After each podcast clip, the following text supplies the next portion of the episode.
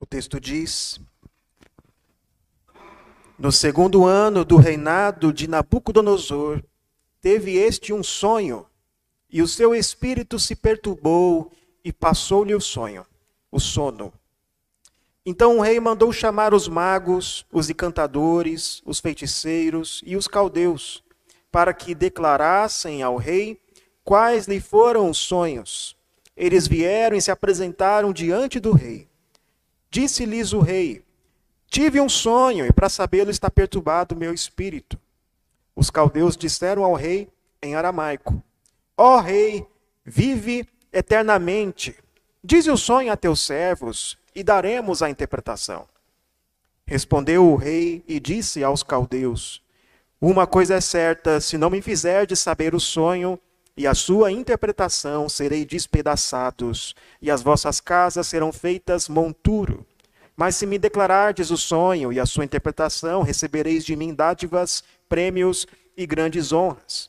Portanto, declarai-me o sonho e a sua interpretação. Responderam segunda vez e disseram: Diga o rei o sonho a seus servos, e lhe daremos a interpretação. Tornou o rei e disse: Bem percebo que quereis ganhar tempo, porque vedes que o que eu disse está resolvido. Isto é, se não me fazeis saber o sonho, uma só sentença será a vossa, pois combinastes palavras mentirosas e perversas para as proferirdes na minha presença, até que se mude a situação.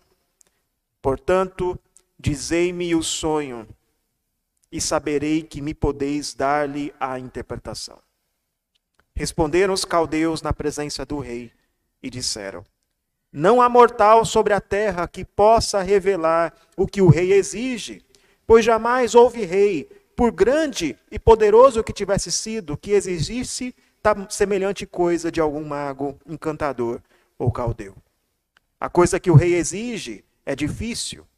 Ninguém há que possa revelar diante do rei, senão os deuses e estes não moram com os homens. Então o rei muito se irou e enfureceu e ordenou que matassem a todos os sábios da Babilônia. Saiu o decreto segundo o qual deviam ser mortos os sábios, e buscaram a Daniel e aos seus companheiros para que fossem mortos. Então Daniel falou, avisada e prudentemente, a Arioque, chefe da guarda do rei, que tinha saído para matar os sábios da Babilônia. E disse a Arioque, encarregado do rei: Por que é tão severo o mandado do rei? Então Arioque explicou o caso a Daniel. Foi Daniel ter com o rei e lhe pediu designasse o tempo, e ele revelaria ao rei a interpretação. Meus irmãos, vocês já sofreram alguma situação de injustiça, de violência, uma decisão do governo que te prejudicou, ou então uma situação de alguém entrar na sua casa e levar coisas que você lutou tanto para conseguir, ou então o seu chefe, a empresa onde você trabalha, tomou alguma decisão sem te consultar e que te trouxe muito prejuízo. Alguma vez você já foi demitido sem justa causa e deixou de receber todos os benefícios? Alguma vez a justiça já falhou com você? Algum juiz tomou uma decisão, não tem mais como recorrer e a decisão foi injusta. Já aconteceu isso com você alguma vez? Eu me lembro como foi ano passado, quando roubaram aqui na igreja, os irmãos se lembram, não é? Nós tivemos esse roubo aqui, levaram diversos equipamentos, levaram computador, instrumentos musicais, e nós nos assustamos com aquilo. Eu lembro da sensação de impotência e até mesmo de perigo que a gente sentiu, que eu e minha esposa sentimos, até porque nós moramos aqui no prédio. E saber que um ladrão entrou aqui à noite é algo assustador. Ontem, anteontem aconteceu a mesma coisa com nossos irmãos Wellington e Carol, não é? Entraram na casa deles, levaram, graças a Deus, apenas uma bicicleta, não é? Graças a Deus eles também não estavam em casa quando aconteceu. Mas essas situações nos trazem essa sensação de impotência. Nesse mundo a gente passa por esse tipo de situação. Nós não estamos no paraíso. Nós estamos no mundo onde as autoridades muitas vezes não seguem os padrões da lei de Deus. Os juízes não seguem os padrões da lei de Deus. Aqui nós estamos sujeitos a todo tipo de injustiça. E era essa a situação do povo de Judá, quando estavam no exílio. Eles eram um povo pequeno, um povo dominado, um povo que foi levado cativo para outro país, para outra nação. O povo de Judá era uma minoria que não tinha nenhuma influência política, que muitas vezes ficaram à mercê das vontades dos reis. Lembra da história de Esther? Lembra como uma decisão do rei Assuero pôs em perigo todos os judeus que viviam no Império Persa? Isso aconteceu mais de uma vez. Mais de uma vez esse povo sofreu a opressão e a injustiça dos poderosos. E aqui nesse livro nós somos convidados a imaginar como é ser um estrangeiro vivendo nesse tipo de situação. E tem uma coisa no texto, nesse texto bíblico, que não é tão visível para aqueles que leem o texto em português. Porque para nós que lemos em português, o livro todo está na nossa língua, na língua portuguesa. Mas quando nós vamos para o texto na língua, no idioma original, existe algo curioso sobre o livro de Daniel. É um livro bilíngue. É um livro escrito em dois idiomas. O capítulo 1 foi escrito, começa em hebraico, que é a língua dos judeus. O capítulo 2 começa também em hebraico, mas a partir do versículo 4, onde você vê aí, os caldeus disseram ao rei em aramaico: Daí para frente ele muda o idioma. Daí para frente é o idioma aramaico e permanece em aramaico até o capítulo 7 de Daniel. Apenas no capítulo 8 que volta a ser escrito na língua hebraica. O aramaico era a língua franca daquele tempo. Era o idioma do império. É como o inglês hoje. Hoje, se você quiser se comunicar com qualquer pessoa de outro país, se quiser se comunicar em qualquer lugar do mundo, você precisa saber o inglês. Naquele tempo, essa língua franca internacional era o aramaico. E passou a ser a língua dos judeus, a língua que os judeus se comunicavam a partir do exílio. Mas por que Daniel faz isso?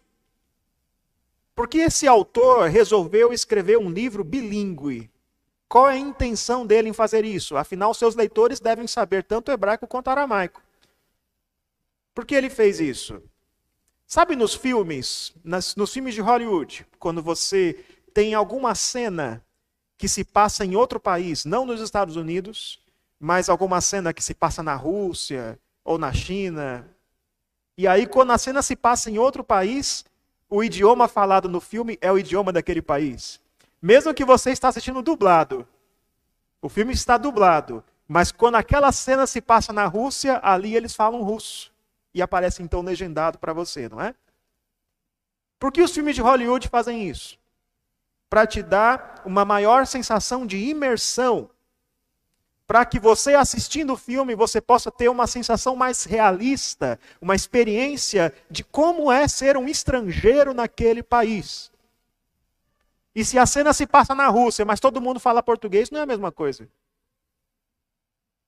Mas se a cena se passa na Rússia e todos falam em russo, aí você então se sente um estrangeiro, nem que seja um pouquinho.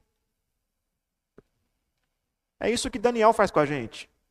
É como se ele nos convidasse a ser um pouco estrangeiro, um pouco exilado enquanto lemos o livro.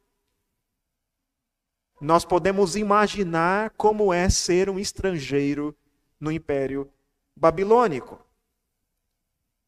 E esses estrangeiros, esses judeus, estavam à mercê das decisões caprichosas de um rei explosivo, de um rei orgulhoso, como estrangeiros, como um povo pequeno, eles poderiam sumir num piscar de olhos. eles sofriam com injustiça e com opressão. Como viver dias assim? Como permanecer firme e fiel quando nós sofremos injustiça o tempo todo? A resposta é que momentos assim nós devemos olhar para Deus. E a mensagem desse capítulo pode ser resumida numa frase, e eu quero que você guarde isso.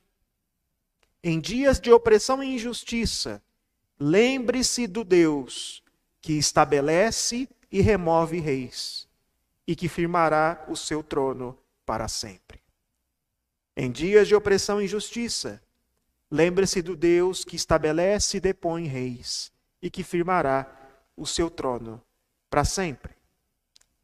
Então, em primeiro lugar, em dias de opressão e justiça. A primeira coisa que nós vemos aqui é que nós passamos por situações de injustiça neste mundo.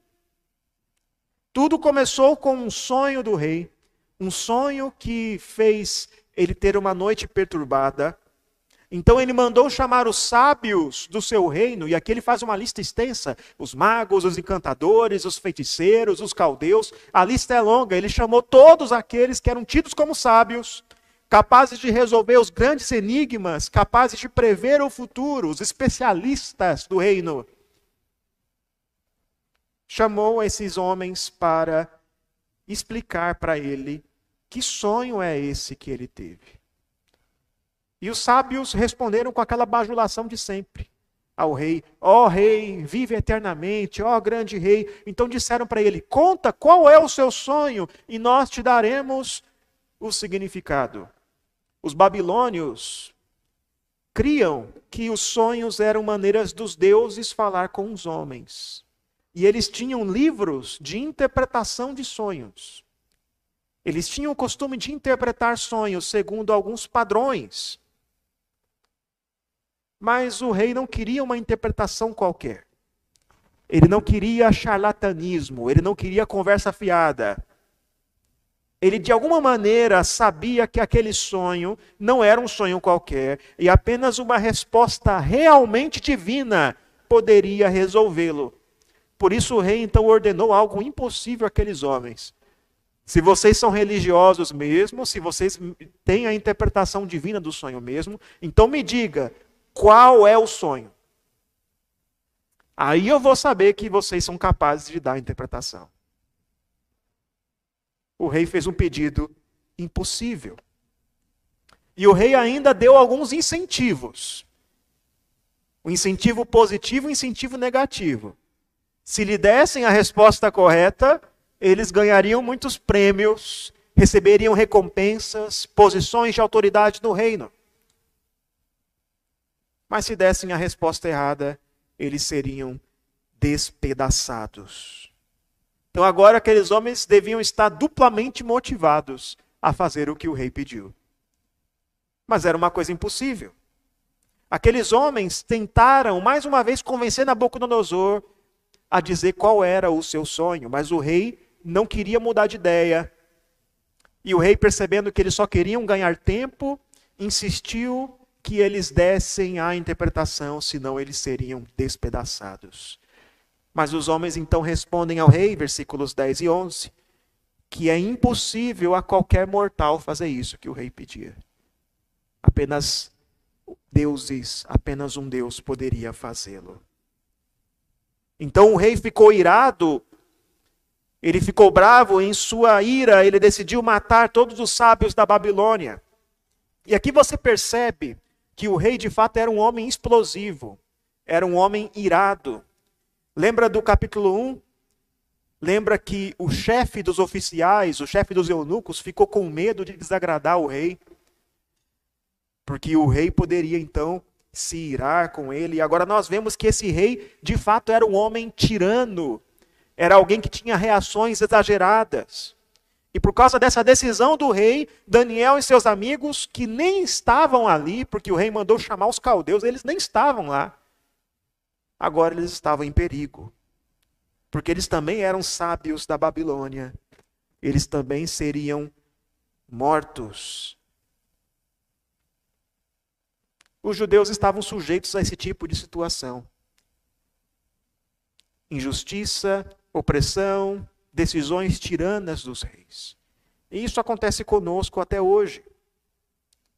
Isso acontece com a igreja perseguida, com aqueles que no Oriente Médio, em diversos países, sofrem perseguição tão somente pelo fato de serem cristãos.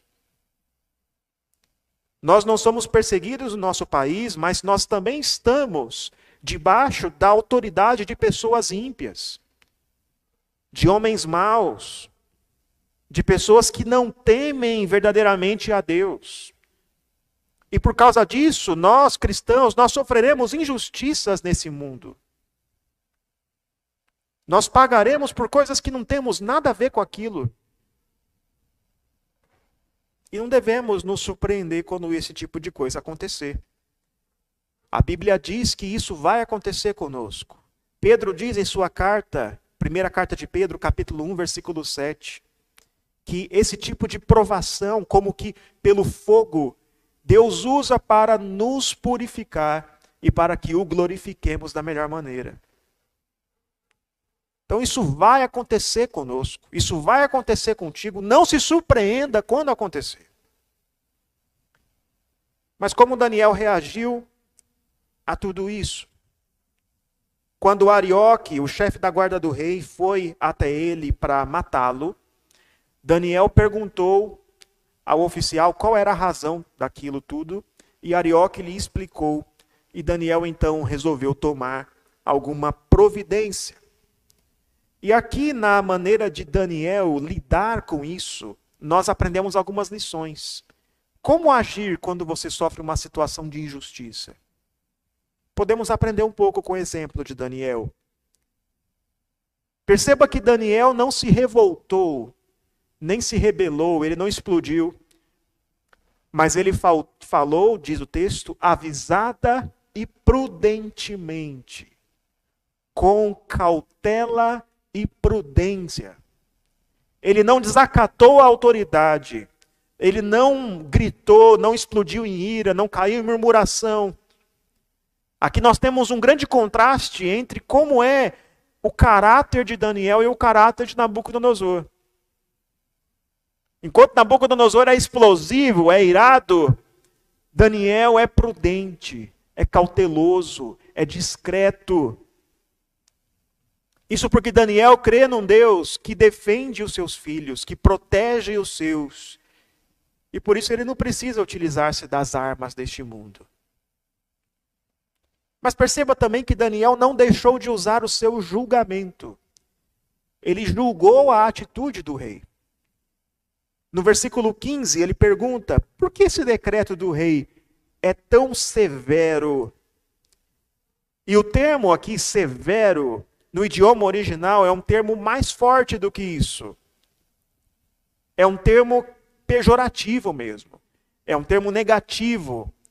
É como se Daniel estivesse dizendo assim: por que o rei está sendo tão cruel? Por que o rei teve essa reação tão exagerada? A tradução mais literal seria: por que o rei está agindo de maneira tão presunçosa? Então Daniel avaliou o comportamento do rei segundo os padrões da lei de Deus.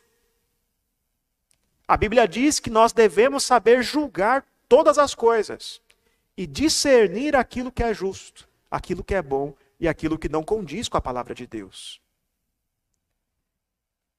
Nós devemos ser submissos às autoridades, mas isso não significa que vamos fechar os olhos para tudo de errado que elas fazem. Perceba também que Daniel não se omitiu ele não pensou assim, não é problema meu. Mas ele interviu e a intervenção de Daniel preservou a vida de muita gente. Ele resolveu falar com o rei e pedir mais tempo para tentar encontrar a solução. E o que aconteceu daqui para frente preservou a vida não apenas de Daniel e seus amigos, mas de todos os sábios da Babilônia. Então, que bom que Daniel não pensou assim: ah, Deus vai destruir esse mundo mesmo, não vou me envolver com ele. Que bom que Daniel não pensou assim: política? Eu que não vou me envolver com política. bom que Daniel não pensou assim. Assim também deve ser o envolvimento da igreja no mundo. Diante das injustiças, diante da maldade das autoridades, você não deve se rebelar, você não deve ser um revolucionário, você não deve ser um reclamão, tão somente. Nós devemos sim julgar todas as coisas segundo o padrão da lei de Deus. Nós, a Igreja de Cristo, devemos estar prontos para sermos os conselheiros deste mundo, os conselheiros das autoridades, da sociedade, prontos a intervir no momento necessário para preservar a vida de muita gente. E é assim que Daniel age. Mas então a história continua. E eu peço que você leia comigo, acompanhe comigo os versículos 17 a 23. O texto diz: Então Daniel foi para casa e fez saber o caso a Ananias, Misael e Azarias, seus companheiros, para que pedissem misericórdia ao Deus do céu sobre este mistério, a fim de que Daniel e seus companheiros não perecessem com o resto dos sábios da Babilônia. Então foi revelado o mistério a Daniel numa visão de noite. Daniel bendisse o Deus do céu. Disse Daniel: Seja bendito o nome de Deus, de eternidade a eternidade, porque dele é a sabedoria e o poder. É ele quem muda o tempo e as estações, remove reis e estabelece reis. Ele dá sabedoria aos sábios, entendimento aos inteligentes. Ele revela o profundo e o escondido. Conhece o que está em trevas e com ele mora a luz. A ti, ó Deus de meus pais, eu te rendo graças e te louvo, porque me deste sabedoria e poder, e agora me fizeste saber o que te pedimos, porque nos fizeste saber este caso do rei. Então, a primeira coisa que vimos é que neste mundo passaremos, sim, por situações de opressão e injustiça. Mas a segunda coisa que vemos aqui é esta. Nesses momentos, devemos nos lembrar que Deus reina sobre a história. Que Deus estabelece e remove reis. Daniel foi para casa e chamou seus amigos para orar. E para aqueles que são mais ativistas, para aqueles que gostam de resolver as coisas, orar parece perda de tempo muitas vezes. Parece que é coisa pouca, mas não é. A oração é a arma mais poderosa que eles tinham. Muitas vezes a gente só ora quando é o último caso, não é? Quando não tem mais jeito. Aí a gente ora. Mas que bom seria se a primeira coisa que fizéssemos fosse orar. E é o que eles fazem aqui. Eles oram a Deus pedindo para que lhes revele esse mistério para poupar a vida de muita gente. Então, numa noite em visão, Deus revela a Daniel o que não havia revelado a nenhum sábio da Babilônia. Lembra que no final do capítulo 1 nos é dito que Daniel recebeu de Deus o dom de profecia, o dom de interpretar sonhos, interpretar visões. E ele recebe isso de Deus. Apenas Deus pode revelar os seus mistérios. Apenas Deus pode revelar como ele conduz a história e ele fez isso no Antigo Testamento por meio dos profetas. E ele se revela a nós hoje de um modo especial por meio da sua Bíblia, da Escritura Sagrada. Somente Deus pode revelar o futuro. E aqui um parêntese, meus irmãos, eu tenho ficado surpreso ultimamente com o número de crentes, de crentes que têm crido e acompanhado astrologia. horóscopo. Essas coisas não preveem o futuro. Aliás, a astrologia é exatamente a ciência que os sábios da Babilônia mais manejavam. Isso não é capaz de prever o futuro. Apenas Deus pode revelar os seus mistérios. E Daniel, em resposta a Deus, ele bendiz o Senhor com um salmo, com um hino de louvor, E esse hino, essa oração de Daniel, expressa a sua teologia. Aquilo que Daniel crê a respeito de Deus nos é mostrado por meio de sua oração. Nós aprendemos isso com o irmão Paulo na última sexta-feira, não é? Que a nossa oração expressa a nossa teologia. E Daniel cria num Deus soberano, num Deus que reina mesmo na Babilônia. Daniel foi levado cativo de Judá para a Babilônia, não estava mais na cidade do templo de Deus, na terra prometida por Deus.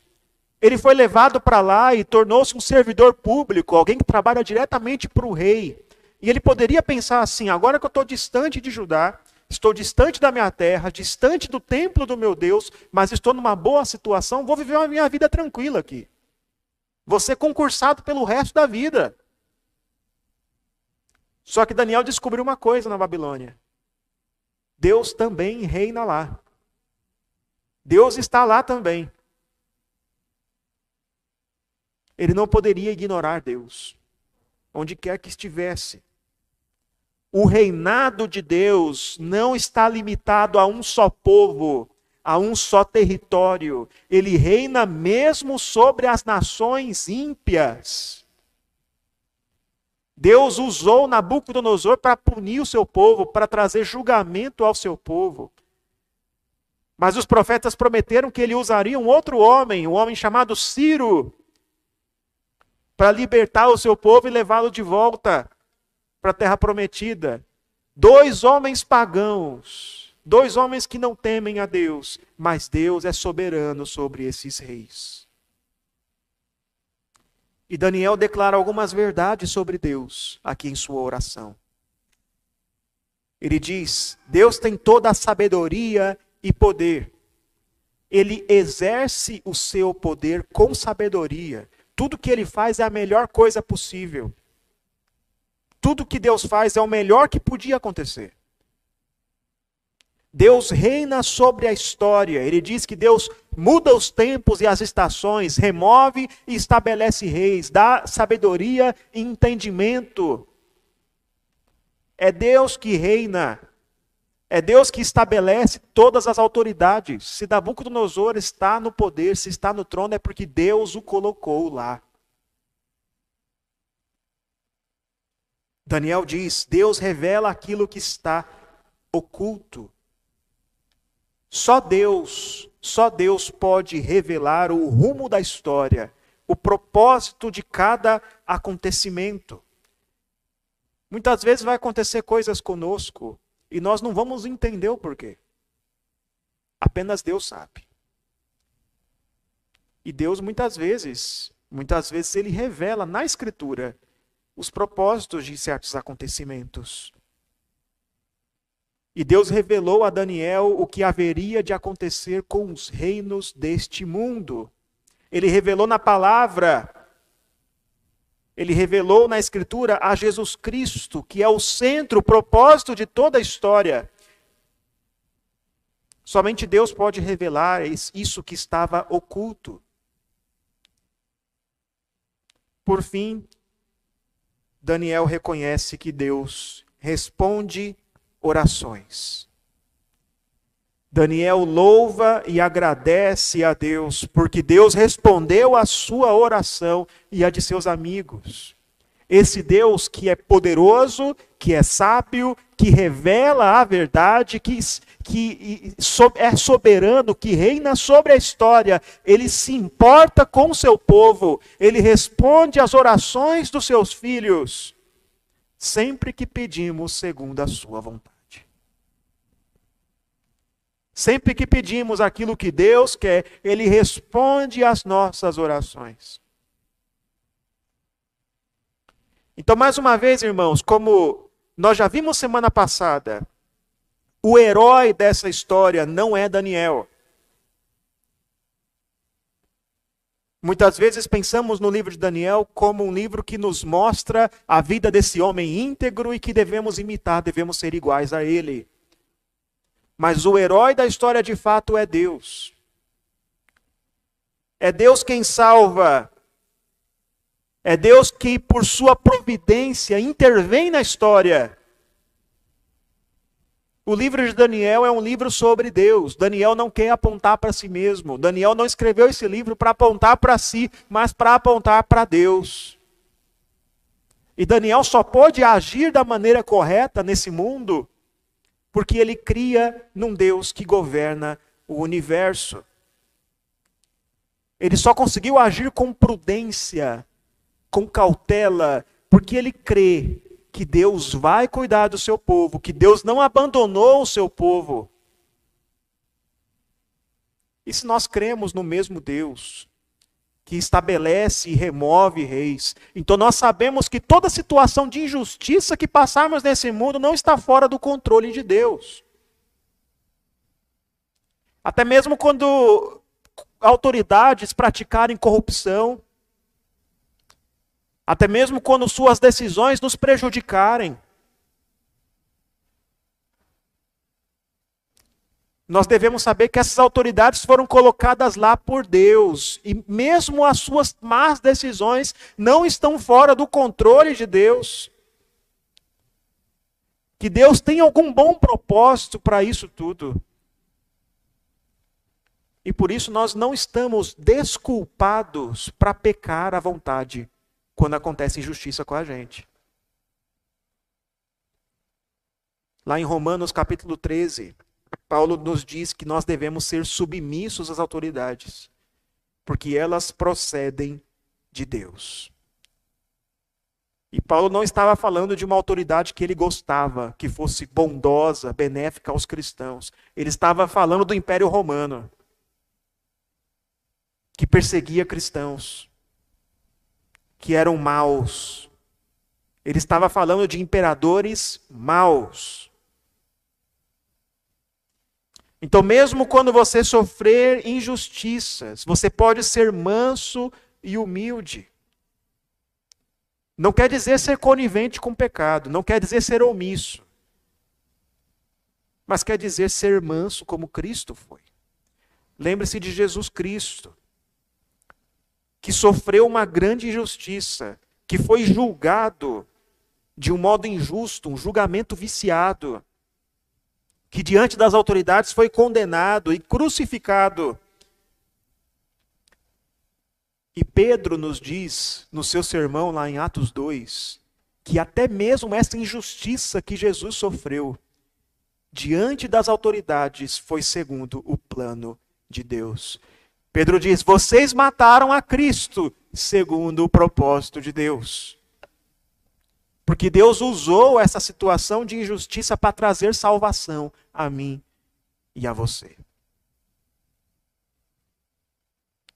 Então, como podemos permanecer firmes quando injustiças são cometidas contra nós?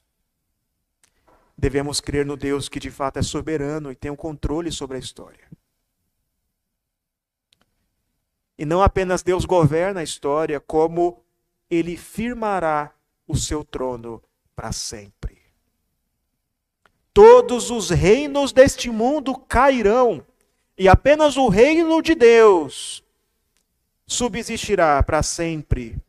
Toda injustiça e opressão não durarão para sempre. E é o que nós vemos nos versículos restantes. Acompanhe comigo. Versículo 24 a 30 e depois leremos mais. Por isso Daniel foi ter com Arioque, ao qual o rei tinha constituído para exterminar os sábios da Babilônia. Entrou e lhe disse: Não mates os sábios da Babilônia. Introduze-me na presença do rei e revelarei ao rei a interpretação.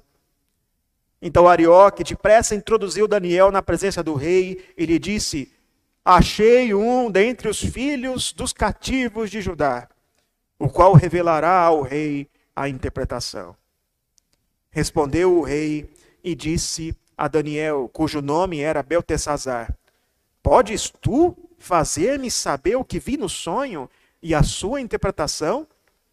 Respondeu Daniel na presença do rei e disse: O mistério que o rei exige, nem encantadores, nem magos, nem astrólogos o podem revelar ao rei mas há um Deus no céu, o qual revela os mistérios, pois fez saber ao rei Nabucodonosor o que há de ser nos últimos dias. O teu sonho e as visões da tua cabeça quando estavas no teu leito são estas. Estando tu, ó rei, no teu leito, surgiram-te pensamentos a respeito do que há de ser depois disto. Aquele, pois, que revela mistérios, te revelou o que há de ser.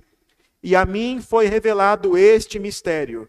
Não porque haja em mim mais sabedoria do que em todos os viventes, mas para que a interpretação se fizesse saber ao rei, e para que entendesses as cogitações da tua mente. Então Daniel foi procurar aquele mesmo chefe da guarda e ele pediu uma audiência com o rei. E Arioque então foi rapidamente até o rei, até a presença do rei, e disse: Eu achei um homem que pode dar a interpretação. Eu encontrei, ó rei, um judeu que é capaz de dar a interpretação. Então perceba como Arioque, diante dessa ira do rei, de toda essa situação, ele quer tirar proveito. Ele quer ganhar créditos. Ele diz: Eu encontrei. Mas perceba como Daniel é diferente. Quando o rei chega para Daniel e pergunta: Você é capaz de me contar o que vi no sonho? No idioma original está assim: Há alguém como você? Há um como você? Existe isso? Alguém como você que é capaz de me contar o que está naquele sonho? O rei pergunta assim para Daniel, mas Daniel não toma glória para si e responde: Há um Deus, não sou eu não, há um Deus do céu que revela os mistérios. E ele diz: Me foi revelado isso não porque eu sou mais sábio, não porque eu sou mais inteligente, porque nenhum homem é capaz de ter essa revelação, mas porque Deus quis. Porque aprove a Deus que tu soubesses, ó rei, aquilo que há de acontecer. Daniel sabe que ele não é o centro dessa história. Ele não é o protagonista da história. E crendo num Deus soberano, ele não tem necessidade de se garantir usando as artimanhas deste mundo. Ele não está preocupado em levar crédito. Não está preocupado em ficar com os créditos finais. Então Arioque, que buscava, enquanto Arioque buscava notoriedade diante do rei, Daniel agia como um refletor da glória de Deus. Deus deve ser glorificado por meio de sua vida. Então Daniel revela o sonho ao rei. Veja os versículos 31 a 35. Tu, ó rei, estavas vendo, e eis aqui uma grande estátua. Esta que era imensa e de extraordinário esplendor estava em pé diante de ti, e a sua aparência era terrível. A cabeça era de fino ouro, o peito e os braços de prata, o ventre e os quadris de bronze, as pernas de ferro, os pés em parte de ferro, em parte de barro. Quando estavas olhando, uma pedra foi cortada sem auxílio de mãos, feriu a estátua nos pés de barro e, e os esmiuçou. Então foi juntamente esmiuçado o ferro, o barro, o bronze, a prata e o ouro, os quais se fizeram como a palha das eiras no estio. E o vento os levou, e deles não se viram mais vestígios. Mas a pedra que feriu a estátua se tornou em grande montanha que encheu toda a terra. Esse era o sonho de Nabucodonosor. Uma grande estátua cuja cabeça era de ouro, o peitoral de prata, o ventre de bronze e os pés de ferro e de barro. E essa estátua então é atingida por uma pedra feita cortada sem auxílio de mãos. E essa pedra atinge a estátua e a estátua então é esmagada.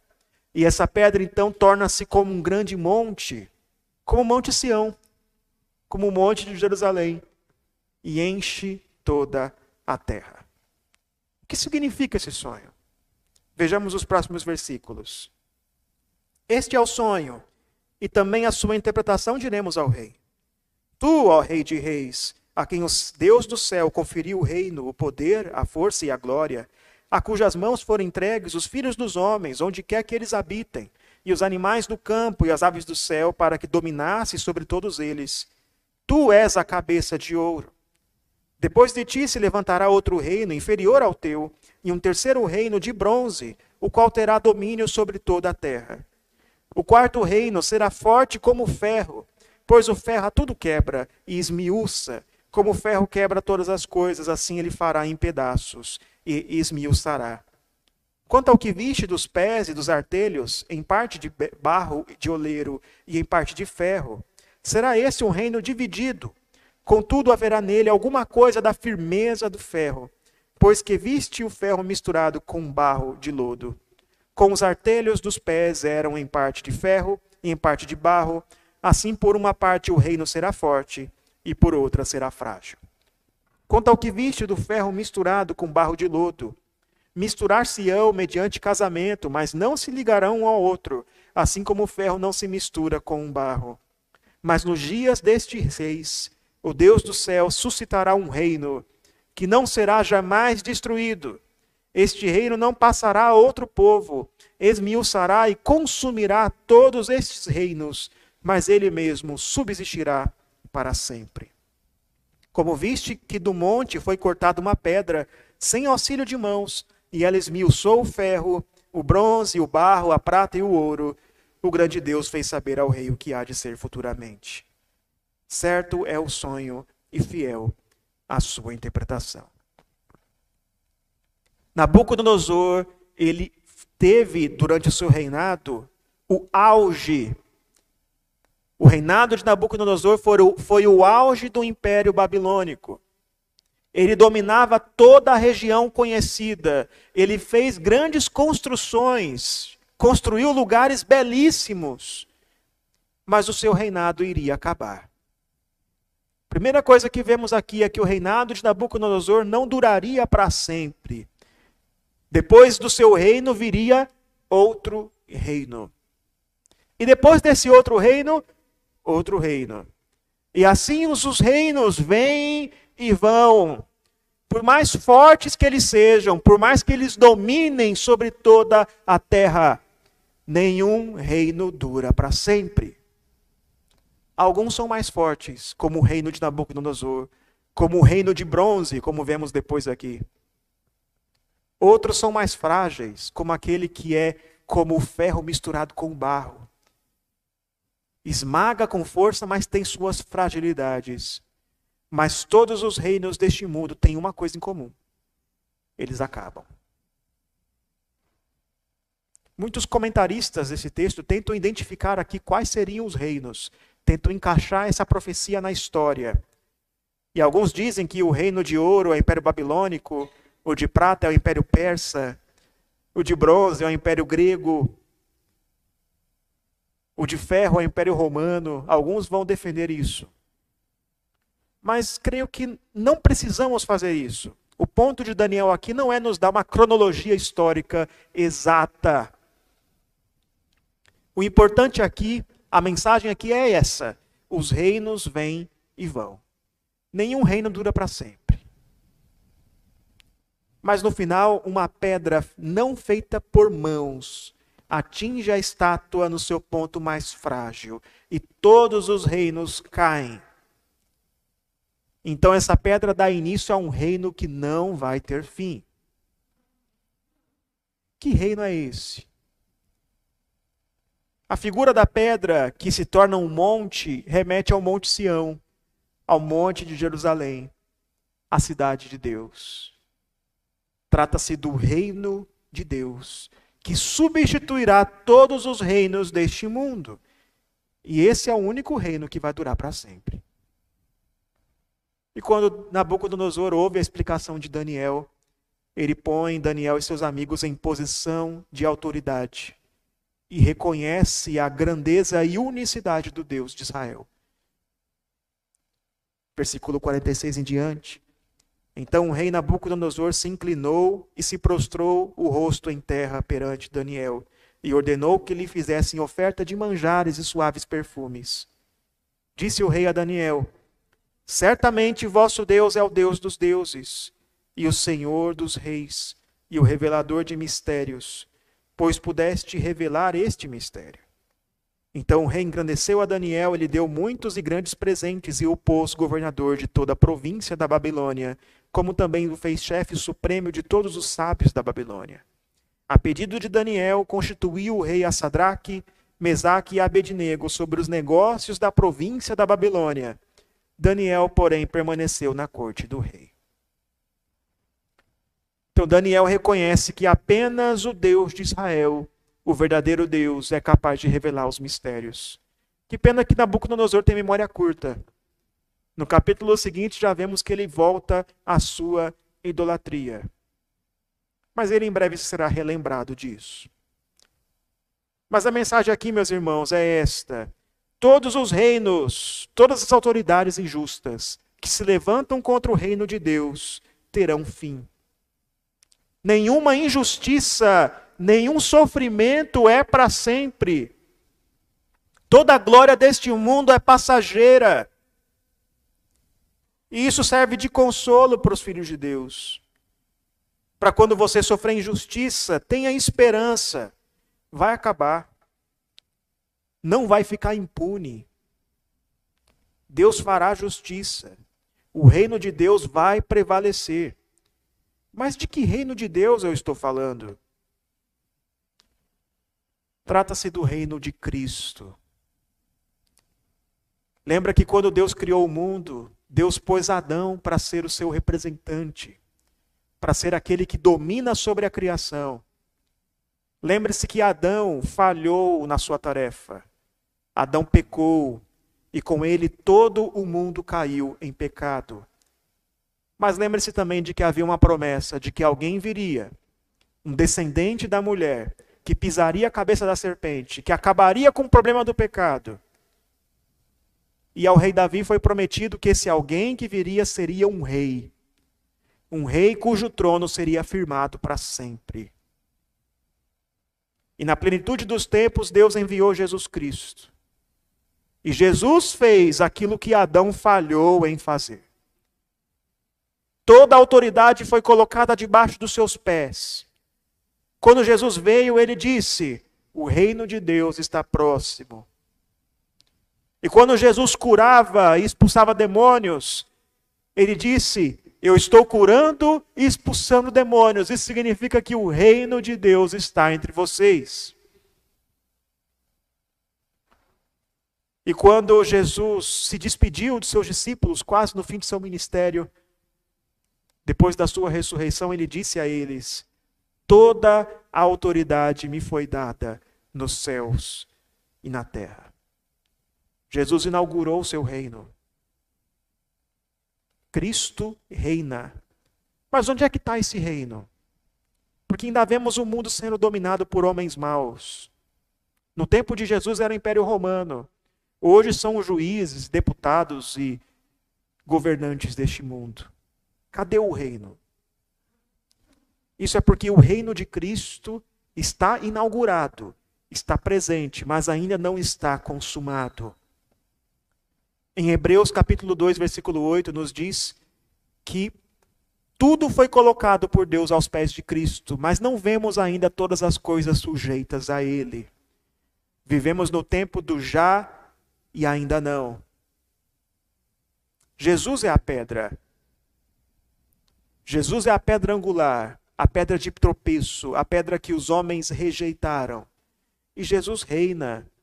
E virá, ele voltará para consumar este, esse reino.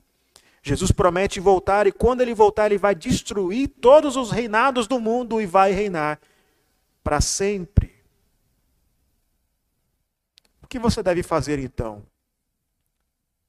neste mundo mau?